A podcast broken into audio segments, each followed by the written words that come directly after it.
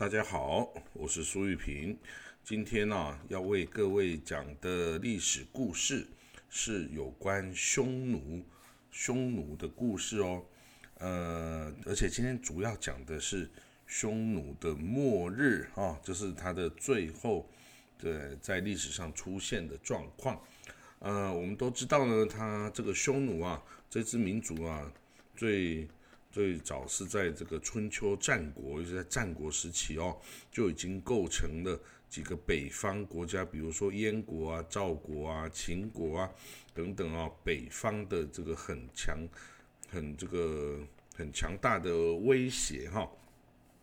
那这些国家呢，分别都这个在他们与北边匈奴。距这个邻近的地方哦，开始新建长城。那到了这个秦朝啊，一统六国哈，就统一了天下，建立了这个秦王朝。那嬴政啊，称始皇帝之后啊，他开始啊，派遣这个大军啊，由这个哦蒙恬哦率领往北极匈奴哈。那时候他是把匈奴打得落花流水啊，然后呢，他把各国新建的哈这个燕国啊、这个赵国啊、秦国啊等等新建的这些长城啊，全部把它连接起来哦，然后派重兵驻守啊。那时候包括连这个呃河套地区都是在这个秦朝的统统治之下哈。不过到了这个呃始皇帝啊，这个秦国不过这个二三世而亡哈。到了这个胡亥二世的时候啊，这个秦氏已经很混乱了。他为了争权夺利，还把这个蒙恬呐、扶苏公子啊等等啊，全部这个矫诏杀死哈。因此，北方的这个抵御匈奴的武力啊，就不复存在啊。那一直到了这个呃这个秦末啊，这个汉初啊，那时候是楚汉争霸的时代哦。那那时候的匈奴也都这等于是南南进，这个到了中原啊，这个无往而不入，无往而不利哦。那当然到了这个汉朝。初年呢，这个开始，这个汉高祖啊，也是在匈奴手中吃的亏，一直到这个汉武帝时代啊，才这个抹兵立马啊，派出这个最厉害的将军啊，这个卫青啊、霍去病等等哦，就开始与匈奴交战哦。那这个他花费了这个。整个这个汉武帝整个这个统治时期啊，都努力的跟汉这个北方匈奴这个交战呢，终于促使这个北方啊的匈奴分裂成南北。那南匈奴内附，北匈奴就是继续与这个汉朝采取对抗的措施哦。那这个中汉朝之事啊，这个匈奴对这个汉的威胁哦，都是一直存在的哈。那当然到了西元二世纪的时候，就东汉的时候啊，这个这个在北匈奴被驱逐，被这个窦宪呐驱逐向西之后啊，这个蒙古高原这一块地盘呢，就露出来真空的状态。那之前被击败的东胡的余裔啊，就是鲜卑，也就进入了这个这个蒙古高原这块这个原来匈奴的领地啊。那他收服了这些没有跟随北匈奴西迁呐，也没有跟随南匈奴南下内附汉朝，还还留在原地的这些匈奴部落十几万人呢。他这个他原来的。这个鲜卑人呐，就一起建立了鲜卑帝国哈，在西元二世纪的时候，那他甚至呢，马上就开始对东汉呐，开始构成了严重的威胁边患哦。那之前的故事也有提过，在西元一百七十七年呢，东汉帝国啊，他派夏禹、田彦、张敏和南匈奴单于啊。从这雁门关啊，三路出击鲜卑哦，结果被鲜卑打败哈。这个那时候的鲜卑是有谭石槐这个首领啊，是非常强大的哈。不过后来一西元一百八十一年，谭石槐过世了之后啊，鲜卑陷入了内部统治权分裂，互相争权夺利啊，所以就暂时的衰弱了。那另外一支的这个东吴东湖的余孽啊，这个乌桓呐，他则是在这个汉末三国时期啊，很活跃啊。他曾经呐介入这个这个军阀内战啊，他协助袁绍的家族啊，跟曹操的势力交战哦，就后来被曹操报复哈，这个把他这个率大军呢，把他几乎灭亡了哈。那他就衰弱下去，那可是呢，其他支的鲜卑哦，也还是这个越来这个越强大哈。那当然那时候的匈奴啊，其实也就是在今天的像内蒙古那个地带在活动哈。那个漠北则是由鲜卑哈鲜卑在控制。那这个匈奴啊，大家也知道，它有内附的这个南匈奴的部分哦。还有北匈奴被击败啊，这个被俘虏了等等的部分哈。那由于呢，从汉初以来啊，这个汉王朝啊，为了这个对待这个匈奴啊，减低这个北方来的边患呐，除了派兵这个远征之外呢，有时候呢，也用这个汉朝的公主啊嫁过去啊和亲的方式。来企图达到这个减低边患哈，所以呢，这个汉呃匈奴的统治家族，也是莫顿单于这个统治家族叫栾提氏哈，他们是栾提氏。这栾提氏呢，历代以来的栾提氏这个单于啊，跟这个汉朝的统治家族就是刘刘邦哈，这个他跟他的子孙刘家刘氏家族。之间有非常多的通婚哦，那通婚导致呢，他们后来的很多后代啊，是同时具有汉朝皇室家族的血缘，以及呢，所以刘氏统治家族与栾提氏统治家族之间呢，有很多这个同时身具两方家族高贵血脉的这个人物哦，那他们呃后来。由于就住在汉朝的领地居多哈，他们就采用了母系这边的刘姓为他们的姓哈，但是其实他们也都具有这个栾提氏哈这个莫顿单于的这个单于的血统哈。好了，那这样子一直以来呢，到了东汉的时候啊，曾经在。西元四十六年的时候啊，东汉建武二十二年，这个蒙古大草原哦发生这个大旱灾啊，赤地千里啊，草木尽枯啊，结果这个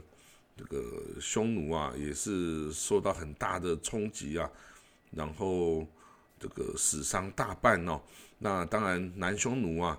的这些牧民们呐，就收起狼性哦。就是乖乖的当这个汉朝的顺民，那北匈奴啊，则是往这个阿尔泰山呐，往西北跨过了乌拉山，逃到了伏尔加河，到了里海以北啊，跟这个黑海以北这个地方啊，他们才敢这个稍微喘息一下哈。那后来的这个北匈奴啊，据称就是后来这个出现中世纪啊，出现在。欧洲的这个匈人哦，匈人，那在西元五世纪的时候啊，匈奴王阿提拉曾经哦大显神威啊，杀的这个欧洲啊各国啊血流成河啊，那被当时罗马帝国那时候罗马帝国其实也已经西罗马已经灭亡了哈，剩下东罗马的拜占庭哦，都称他为是上帝之鞭呐，因为他所到之处无不望风披靡哈。但是当然呢，他到了西元四百五十三年之后啊，这个阿提拉匈奴王啊，他在他这个美女怀中不暴死哈，所以他这个这个他的上帝之鞭的这个进展呐，终于暂停了。那这些匈奴族啊，就是在后来就在这个匈牙利的平原上啊，找到他们的归属的一个故乡哈，新故乡哈，所以他们就在那边这个繁衍下来。好了，我们回来到东方哦，这个南匈奴啊，这个依附在东汉哦，这南匈奴啊，大概有这个五千多户哈。那他们之前哦，他们就在都是在这个我们今天内蒙古这些地方安置哈。那东汉呢，是以他们这个成为一个防御北边这个游牧民族南侵的一个屏障哈。那但是呢，因为这个后来后期的这个鲜卑人呐，占了这个漠北的这个蒙古大草原呐，那他的势力也越来越强大哈，不不断的往西、往东、往南的侵略哈。那那个时候的南匈奴已经没有办法跟北边的这个鲜卑人啊并驾齐驱啊，战力已经没有那么强大了哈，因为他占的地盘是有限哦，也没有像这个北边那么多这个战斗经验哈，所以在与这个鲜卑的交战中啊，就损失惨重啊，最后匈奴就大概被挤到这个山西离石的这个地方这块地盘哦。苟延残喘呐，那到了这个东汉末年黄巾之乱呐，那个时候呢，这个汉朝啊就要这个匈奴啊派遣骑兵啊一起进入中原镇压这个黄巾贼哈，黄巾贼就是啊我们那个《三国演义》的这些呃魏蜀吴啊这些。这些伟人们呐，之前就是打黄金贼起家的哈，包括曹操啦 哈，哦这个袁绍啦这些，之前都是镇压黄金贼起家的哦。好了，那这个南匈奴各部啊，他觉得哎呀，这个我这个亲汉呐，就要被当成是炮灰啊，那我不想干啊，于是呢，他们就甚至啊，把这个。这个他们那时候的头领啊，叫羌渠单于，羌渠单于那时候还蛮亲这个汉朝的哦，所以他就把他他的部众啊，就把他给杀了。那这个立了一个叫顺普古都侯啊为单于哦，然后就是等于是跟汉朝翻脸的。那之前呢，这个清汉朝被杀掉这个羌渠单于啊，他的儿子叫做于弗罗。他于弗罗啊，就向这个这个南边呐逃亡啊，他想要向这个大汉朝啊，这个讨个说法，看要怎么办哦，要协助他。但是呢，那时候啊，汉帝已经在黄金贼下烽火四起哈，哇，这个结果这个这个于弗罗这个单于这个王子啊，他就率领他的骑兵啊。啊，干脆这个到处就一起烧杀掳掠一番呐，这个因为都是胡人嘛，胡人就是烧杀掳掠，也没有官官府的统治在了哈。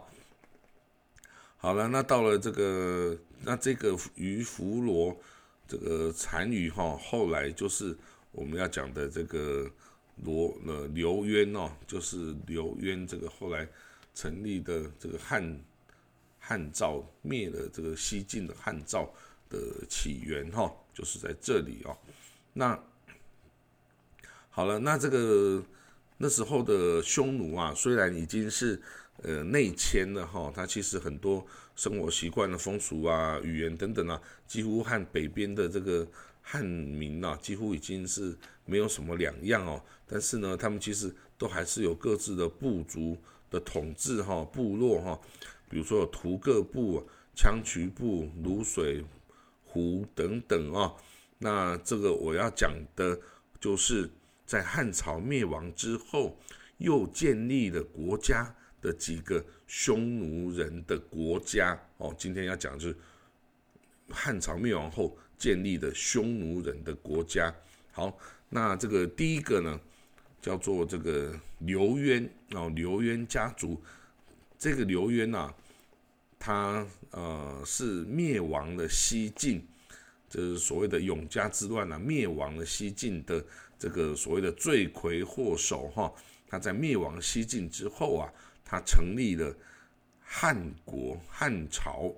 为什么？呢？因为其实他是匈奴人呐。但是我就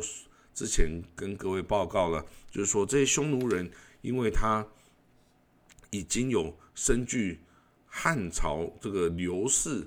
王室的血脉啊，跟这个匈奴啊栾提氏这个统治家族两方的这个高贵的血脉啊，所以他们在两边都很有号召力。而这个刘渊呢，就是在我之前讲的那个羌渠单于啊，他的儿子。是叫于弗罗单于，那于弗罗的单于的儿子叫做刘豹，哦，那这个刘豹啊，就是这个刘渊哦，建立这个这个汉后，我们叫做呃后汉汉赵的这个刘渊的父亲哦，他是一系相相传的单于后代哦。好了。这个在曹操的时代，哈，在曹魏的时代啊，他把南匈奴啊分成五部，哈，五个五个部族，哈，把南匈奴分为五个部落。那他封了这个刘豹啊，刘豹为这个左部帅，我们左部帅。那为什么叫刘豹呢？其实他们就是栾提氏啊，但是他已经就是用刘来作为他们的汉姓，哈，也作为汉姓。但是他是是正统的这个栾提氏家族的后代哈，那好了，这个刘豹哦，就是左部帅哦，他又统治这个南匈奴哈，那这个地方那因为他是统治南匈奴，所以他的儿子刘渊呐就变成侄子哈，侄子就是作为呃人质的意思哈，人质的意思就住在这个汉。汉朝的地方啊，那他呢从小啊深受这个汉文化的熏陶哦，从小受汉文化，所以他呢读呃师从好几个这个名儒啊高高儒哦，这个很有学问的儒家的学者啊，比如说崔游等，那他学习毛诗、经世易、司马尚书。也就是《诗经》啊、《易经》啊、《尚书》啊等等，这个汉朝的这个典籍哈。而且由于他是军事家族出身哦，还特别喜欢读一些兵书，比如说《春秋左氏传》呐、《孙武兵法》呀等等哦。所以他这些古书啊、中文的这个史籍啊，他无不纵览哦，几乎可以说他比汉人呐。还要更有学问哦，而且他最有名、闻最闻名于世的，就是他七岁的时候啊，母亲过世了，这个刘渊呐，就躺在地上，痛苦的哀嚎啊，大声的哭叫啊，这个感动了这个宗族部落啊，都觉得哇，我们从来这个匈奴人啊，没有看过这么孝顺、这么这个孝顺母亲的这样子。年轻人呐，这真的是太难得了哦。所以说呢，可以看得出来，这个刘渊呐，其实是受汉人文化的影响非常的深哦。因为匈奴人不会对生死啊看得那么的重。好了，这个刘渊哦，他是这个呃西元两百四十九年出生的哈，他的这个部族哈是叫屠各部哦，屠各部哈。那是属于南匈奴的这个南匈奴的单于的后裔哈。那他这个那个时候呃，说他的母亲过世之后啊，他就开始闻名哦。那很多的当时候的这个高官名人啊，都喜欢与他交往哦，把他当成是一个就像网红 celebrity 哈这样子一个。呃，名士哈的一个这个人物哈，那他在青年年轻的时代哦，他就奋发的习武哈，也习文，所以他呢有这个很强的的臂力哦，可以射箭射得非常的远。那本来啊就是匈奴王族直系的后裔哦，那这个之后来这个匈奴五部啊也很多这个。善骑射的人哦，所以呢，他们后来结合之后啊，就变成一个非常非常这个强大的一股力量哈。那当时候他做我说他当时候是作为这个侄子哈，是住在那个曹魏统治时候的这个洛阳，哈，那当时候那个司马昭啊，就是司马懿的的儿子啊，司马昭就非常器重他哦，他常常邀请这个刘渊呐来这个府里面啊做客，他知道司马昭就是他很想要篡位，司马昭之心路人皆知。哦，这个。这个司马昭哈，那好了，到了这个晋武帝的时代啊，那时候有一个大臣啊，叫王浑，他一 就是王，呃，就国王的王浑，就是浑水啊，就是浑浊的浑呐哈，他一直在这个晋武帝前呐，这个推荐刘渊哦，这个是一个大大的人才哦，文武全才哦，所以呢，这个晋武帝啊，他召见刘渊之后啊。哇，大喜哈！他非常喜欢这个文武全才的年轻人哈。那这个他就说：“哎呀，这个真的是这个这个刘刘元海啊，他是字元海啊。他说刘渊呐，真的是连这个之前的什么金日善呐等等这些这个伟大的这个匈奴的这些这些人物啊，也都比不过他哈。那他这个。”如果说，哎，他的臣下就说，哎，对啊，他这个的确是很厉害的人物啊。如果我们可以派他去平定那个东吴，就当时候那个孙权啊，刘他们后代子孙那个东吴还没有还没打下来呢。那他这个丞相说，哎，如果派他去，应该可以很顺利的马到成功。那结果呢，当时候另外一个大臣啊，孔寻啊，就很有远见了，他就说。哎，皇上，皇上，这个刘元海啊，这个刘渊呐，他的才才干啊，的确超出常人。那如果呢，你给了他太多的权力跟军队啊，恐怕他打打败了这个吴国之后啊，说不定他就在那里自立为王了，再也不会回来了。他说这个呢，他们是匈奴人哦，非我族类啊，其心必异啊。那。这个，请皇上要小心再小心哦，不要让他这个有机会哦。所以他这个这个晋武帝哈就没有坚持哈，所以他这个刘渊第一次这个率兵出征的机会啊，就这样被错过了哦。那后来呢？后来仍然又有一次机会哈，这个有这个鲜卑突法部的的这个部族哈，在西边呢。击败了秦州刺史跟凉州刺史哈，那那个时候呢，有人推荐啊，还是推荐刘渊可以率兵西征啊，就晋武帝又被这个孔寻呐的在在指说，哎，刘渊可能会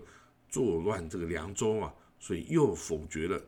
用他的这个建议了。哇，这个刘渊啊，两次被这个这个大臣啊给。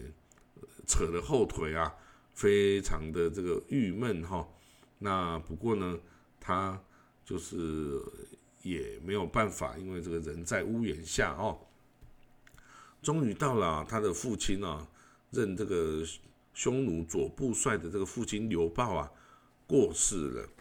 那于是呢，这个侄子啊，就和刘渊呐，他就回到了滨州啊，去接替了父亲的这个位置哈。那这个太康末年啊，就是晋武帝末年，他官拜北部都尉哈，他也在当地呢严明刑法，禁止这个奸邪恶行呐。那很多这个匈奴五部中的青年才干哦，都纷纷的归投归他的旗下哈，连那个幽州啊、冀州啊的这个儒生啊，跟那个寒门的这个。优秀的人才都来与他结交哈。那到了后来，这个晋惠帝即位哈，晋惠帝两百九十年，晋惠帝即位哈。那由这个外戚啊杨俊来辅政哦。那这个杨俊呢，为了拉拢这个刘渊呐，就封他为建威将军、五部大都督，封汉光乡侯。哦，最重要的是他封他五部大都督哦，代表他可以控制了这个五个五个这个部族哈，匈奴五部。好了，那呢后来，呃，成都往后来这个晋朝哈，他就大家有听过所谓的八王之乱哦，他自己内部司马家族内部啊的这个争权夺利哈，那其中有一个叫成都王。从成都来的获封了成都王的司马颖哦，他这个是一个率军哦，这个镇守邺城哦，在今年河北临漳县的那边的一个邺城哈，那他就把这个刘渊呐拉拢来当他的这个麾下的这个将军哈。那后来八王之乱终于爆发了哈，这个各个不同的王室啊，赵王司马伦啊，齐王司马囧，长沙王司马懿啊，还有这个你这个成都王司马颖啊等等，哦，这个统统都出来轮番上阵哦，篡位称帝哈。那后来呢，这个刘渊呐，他看这个情况。不妙啊，也是蠢蠢欲动哦。他终于啊想办法找了一个机会哈，这个想要这个就是回到他的地盘哦，去跟去等于是召集他的部下要来帮司马懿来打攻击另外一个对手，叫做东海王司马越哈。所以这个司马懿呢，终于就把他放归了。放归了这个匈奴五部哈，结果他刘渊呐，就是回到了匈奴五部之后啊，马上就召集了所有的这些啊人马呀，五部的人马，马上就把自己封为大单于哦，匈奴大单于，然后建都在离石，就是在山西北部这里哈，然后永当时候他的徒众。就已经有五万哦，五万之多。好了，在这个司马宗族啊，这个八王啊，同是操戈这个八王之乱中啊，这个刘渊呐，他在回到了自己的这个这个部族之后啊，他很快就就打出了叫做反晋复汉的这个大旗哦。他说呢。我自己啊，就是汉朝正统的后代哈。他说他是沿袭了这个从这个汉高祖啊以下，然后到这个汉光武帝呀，到蜀汉哦，蜀汉这个刘备啊，包括到这个刘禅哦之后啊，他是沿袭这一脉哦，然后所以他就建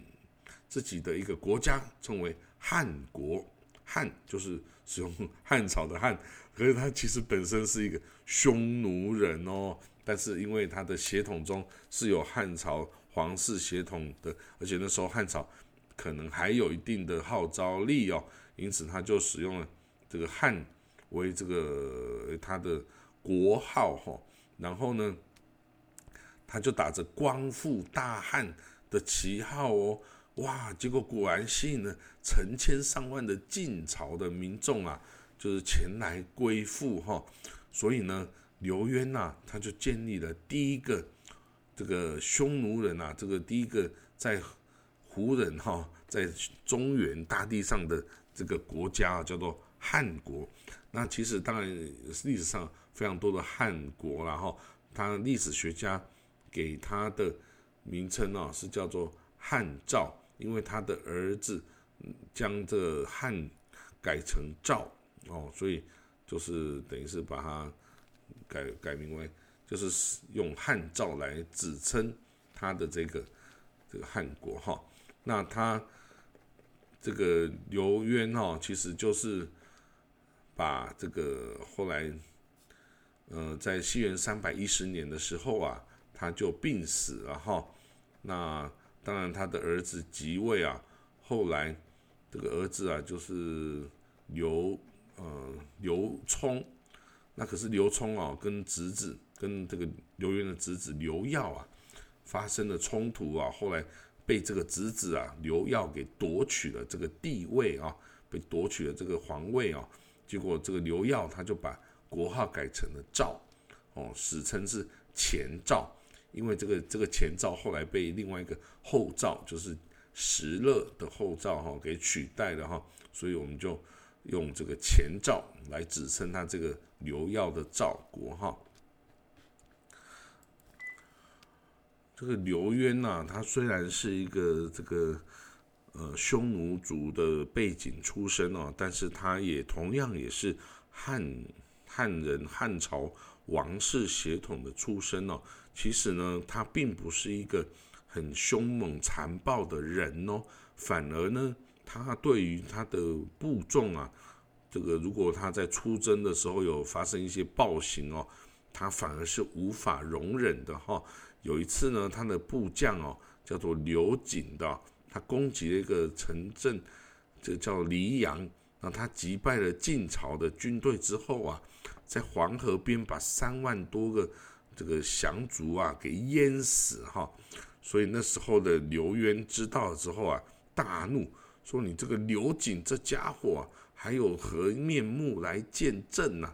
这个天道怎么可以接受这种事情？正想消灭的是司马氏哦，这个晋朝的司马氏家族，平民何罪之有啊？你怎么可以把这些人全部给坑杀了？所以就贬了这个刘瑾的官位哦。那从这个可以看得出来，其实他对这个属下或者他对人民其实是非常和善的哈。但是呢，anyway，这一个刘渊他。这个建国的这个史实哈，是一个很讽刺，因为他是把这个西晋啊给灭亡哦的人哦，那西晋呢，则是把哦曹魏啊这个等于是结束了汉末三国哦魏蜀吴这个时代分裂时代的一个统一王朝哈，所以呢，大家可以看到之后啊，我还会再陆续为大家提到这个后赵。北凉和这个哦，这个胡夏另外几个匈奴建立的政权的故事哦，那就在下一集就为大家来讲解喽。好，那我们这一集这个刘渊哈，这个这个毁灭西晋、重建大汉朝 的故事就到这里结束喽。希望大家喜欢，谢谢各位。